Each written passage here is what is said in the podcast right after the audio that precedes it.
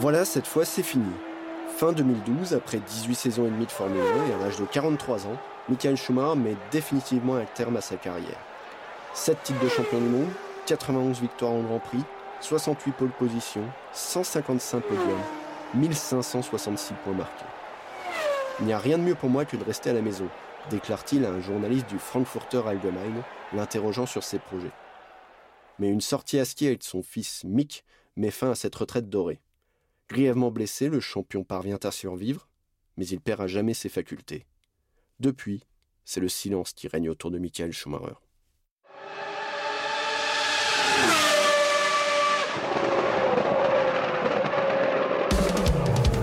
Schumacher steht im Aus.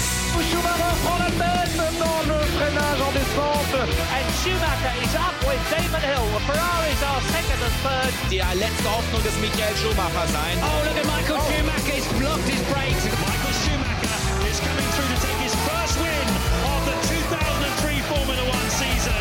3 minuti e 3 secondi Schumacher e la Ferrari sono campioni del mondo. Michael Schumacher absolutely flying. Épisode 12. Le grand silence.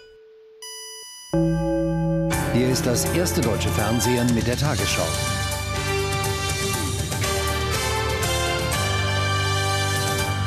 Guten Abend, meine Damen und Herren, ich begrüße Sie zur Tagesschau. Formel 1 Rekordweltmeister Michael Schumacher befindet sich nach seinem schweren Skiunfall weiter in Lebensgefahr. In Grenoble gingen die behandelnden Ärzte heute vor die Medien. Nach ihren Angaben ist der Zustand des 44-Jährigen außerordentlich ernst. Schumacher habe ein schweres Schädelhirntrauma erlitten und sei operiert worden. Er wurde in ein künstliches Koma versetzt. Zu den Überlebenschancen könne man nichts sagen, erklärten die Mediziner. Pierre Van Vliet, que s'est-il passé le 29 décembre 2013 à Méribel? Ouais, il s'est passé un, effroyable coup du sort, parce que vraiment, euh, une bête chute de ski, comme on en a tous euh, vécu, parce que c'est même pas une chute de ski euh, à l'attaque sur une piste noire, quoi. C'est en bas de piste, un carrefour de, de piste à Méribel, pour ceux qui connaissent, voilà. Et alors, on, coupe un coin de piste, enfin, mais c'est symbolique, c'est quelques mètres, et à deux à l'heure. Et voilà, il passe sur un, caillou, un mauvais caillou, une mauvaise chute une mauvaise chute, et boum, sur la tête, et boum, malgré le casque, malgré les protections, etc. Voilà, la, la, vie qui bascule. C'est sidérant. Et justement, il y a une sorte d'immense émotion tout de suite dans le monde entier. Oui, parce qu'on prend la mesure assez vite, parce que malheureusement, on se rend compte assez vite que c'est grave. On réalise, euh, c'est la période des fêtes, euh, c'est le nouvel an, etc. Les médias s'emparent évidemment de, cet événement euh, parce qu'il se passe rien d'autre et on ne parle plus que de ça. Et, et, les gens prennent conscience du destin cruel, de la cruauté de ce destin. Un type qui a, pendant 20 ans, risqué sa vie à 300 à l'heure tous les dimanches et qui va se fracasser à 2 à l'heure sur une piste de ski, la chute la plus banale qui soit, qui peut arriver à tout un chacun. Et, et voilà, c'est ce, ce, grand écart qui, qui paraît tellement, tellement injuste. Que sait-on aujourd'hui de la santé de Michael Schumacher? Alors officiellement, on n'en sait rien. Euh, et je ne vais pas vous faire le coup de euh, on m'a dit que, etc. Mais dans ces cas-là, malheureusement, pas de nouvelles égale mauvaise nouvelle. Parce que s'il allait mieux, ou si les nouvelles étaient plus ou moins bonnes, je pense qu'ils auraient tendance à, à communiquer ou à le faire savoir. Et ça n'est pas le cas. Or, maintenant, le temps passe, quoi, et c'est horrible. On sait qu'il y, a eu plusieurs semaines, voire plusieurs mois de coma, et qu'on ne sort pas intact, évidemment, d'un coma profond. On sait que, voilà, il est atteint sur le plan névralgique. Euh, on ignore exactement quelles sont les séquelles ou quelles sont les conséquences de, ce, de, de cet accident. Alors, on entend tout et son contraire, etc. La famille impose effectivement un blackout, un silence absolu. Moi, je trouve qu'il faut respecter ça, parce que ça relève quand même de la sphère privée, même si c'est un homme public, même si c'est un immense champion, même si des millions de gens dans le monde voudraient savoir comment il va et s'il va mieux, etc., etc. Moi, je crois qu'il faut respecter quand même une forme d'intimité euh, familiale dans ce cas. Mais c'est vrai qu'un peu de communication, et à la limite, quel que soit son état, permettrait d'éviter ces spéculations et, et cette sordide course au scoop hein, qui, revient de façon récurrente euh, sur, tous les médias, parce que malheureusement aujourd'hui tous les médias doivent suivre euh, la presse à sensation. Alors a-t-il des moments de conscience? Il semble que oui. Euh, Communique-t-il avec son entourage à petite dose et comment? Alors là, hein, des médecins vous disent c'est peut-être en, en battant des paupières, etc. Enfin bref, de toute façon c'est horrible.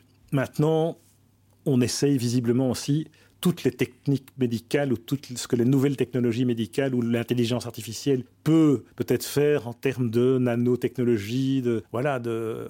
Je pense qu'on est dans un et c'est un choix qui est respectable. Hein, on, est dans une espèce de comme le cas est sans doute désespéré. Voilà, on essaye euh, toutes les, toutes les solutions possibles, même en prenant peut-être des risques, on n'en sait rien, ou en tout cas en poussant très loin euh, les, limites de la médecine pour essayer, essayer de le faire revenir parmi nous d'une manière ou d'une autre. Il y a toujours un clan Schumacher. On a euh, sa femme Corinna, on a Sabine Kem.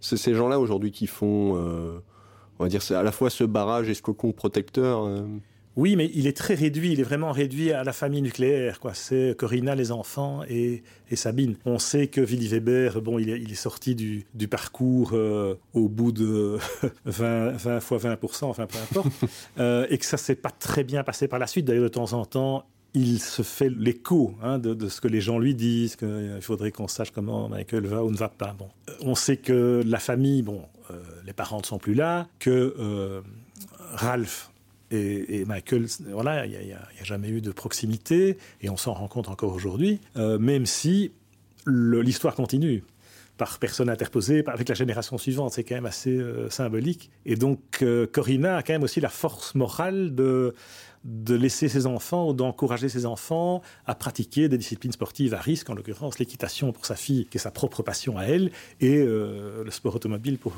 Mick. Justement, on a un jeune pilote aujourd'hui, prometteur, qui s'appelle Mick Schumacher. Une des premières conditions quand on veut l'interviewer, c'est qu'on n'a pas le droit de parler de la santé de son père. Que pensez de ce garçon? Moi, je suis assez admiratif parce que euh, il est voilà, il s'est fait un prénom. Évidemment, le poids est gigantesque hein, sur les épaules et des fils d'eux, il y en a beaucoup en sport automobile, mais bon, fils de Schumacher, c'est quand même encore autre chose. Mais il fait son chemin, il taille sa, voilà, il sa, dans un très bon contexte, forcément, avec Sabine qui veille. Euh, il est chez Prema Racing, dans une, ambiance très familiale à l'italienne. Euh, Ferrari euh, s'est penché sur son berceau, etc., etc. Donc il a gagné en Formule 3, il a fait ses classes. En Formule 2, il fait une saison peut-être un peu décevante, mais il est il est au niveau. Donc je pense qu'une deuxième saison de Formule 2, il va gagner des courses, peut-être pas le championnat, mais en tout cas, il va être, il va être dans le coup. Il est Formula One matériel, comme disent les Anglais. Il peut faire de la F1, donc il va faire de la F1. Parce que voilà, le, le coup de marketing est trop beau et que voilà. Mais il va faire de la F1 peut-être comme un Bruno Senna, ou peut-être comme un Jacques Villeneuve ou un Desmodil. On n'en sait rien. Quel héritage laisse Michael Schumacher aujourd'hui? Euh, il, il a changé les normes je vous parlais de son professionnalisme et sa détermination et le fait qu'il est allé plus loin que tous les autres dans, dans la préparation physique, mais aussi dans le travail technique, dans le côté staccanoviste de son approche du métier. Et ça, c'est quand même euh, ce qui le, voilà, le caractérise le plus. Il a mis la barre très très très haut. Les records sont là pour être battus, certes, mais ils sont là et c'est quand même pas évident de les battre. Même quand on a la meilleure voiture, euh, comme Lewis Hamilton aujourd'hui, et, et donc gagnant dans les mêmes, avec la même facilité, disons, que, que Michael à l'époque. La barre est placée très très haut et c'est ça qui doit rester, je pense, de son parcours. C'est euh, le, le, gars qui a, voilà, qui, a, qui a repoussé les limites. Pierre Van Vliet, vous avez fréquenté Michael Schumacher pendant plus de 20 ans. Quelle image vous garderez de ce pilote et de cet homme? Justement, la carrière énorme, le pilote hors norme, cette détermination, le fait de, de, de, de mettre tous les atouts dans son jeu. Alors parfois, en en faisant trop ou euh, voilà en, utilisant y compris les coups bas euh, ce qui m'attriste un peu c'est le fait qu'il y ait eu ce, refus d'opposition ou de, ou de compétition directe. Hein, on a évoqué euh, Kimi Raikkonen chez Ferrari. Quand il s'est retrouvé avec Nico Rosberg chez Mercedes on a repris une autre mesure de Michael Schumacher.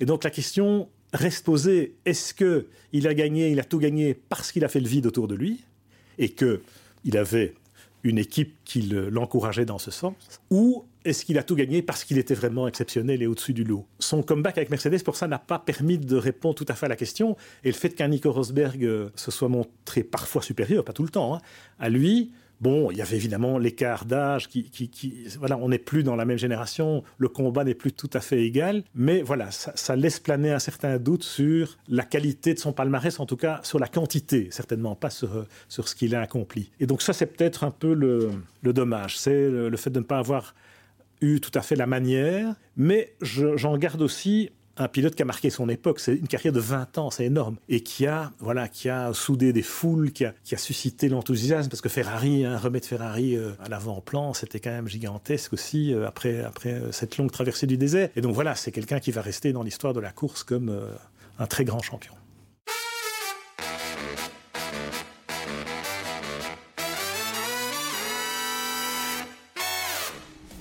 Merci d'avoir écouté ce dernier épisode. Nous espérons que cette série vous a éclairé sur la carrière du champion. Si vous avez aimé ce podcast, n'hésitez pas à nous donner la note maximale sur votre plateforme préférée. Et dites-nous, dans les commentaires, ce que vous aimeriez entendre de notre part dans les prochains mois. Michael Schumacher, le podcast, une série de Pierre Van Vliet et Andy David, prise de son et montage Clément Rieter, voix off Marie Lisac. A très bientôt sur le podcast F1i.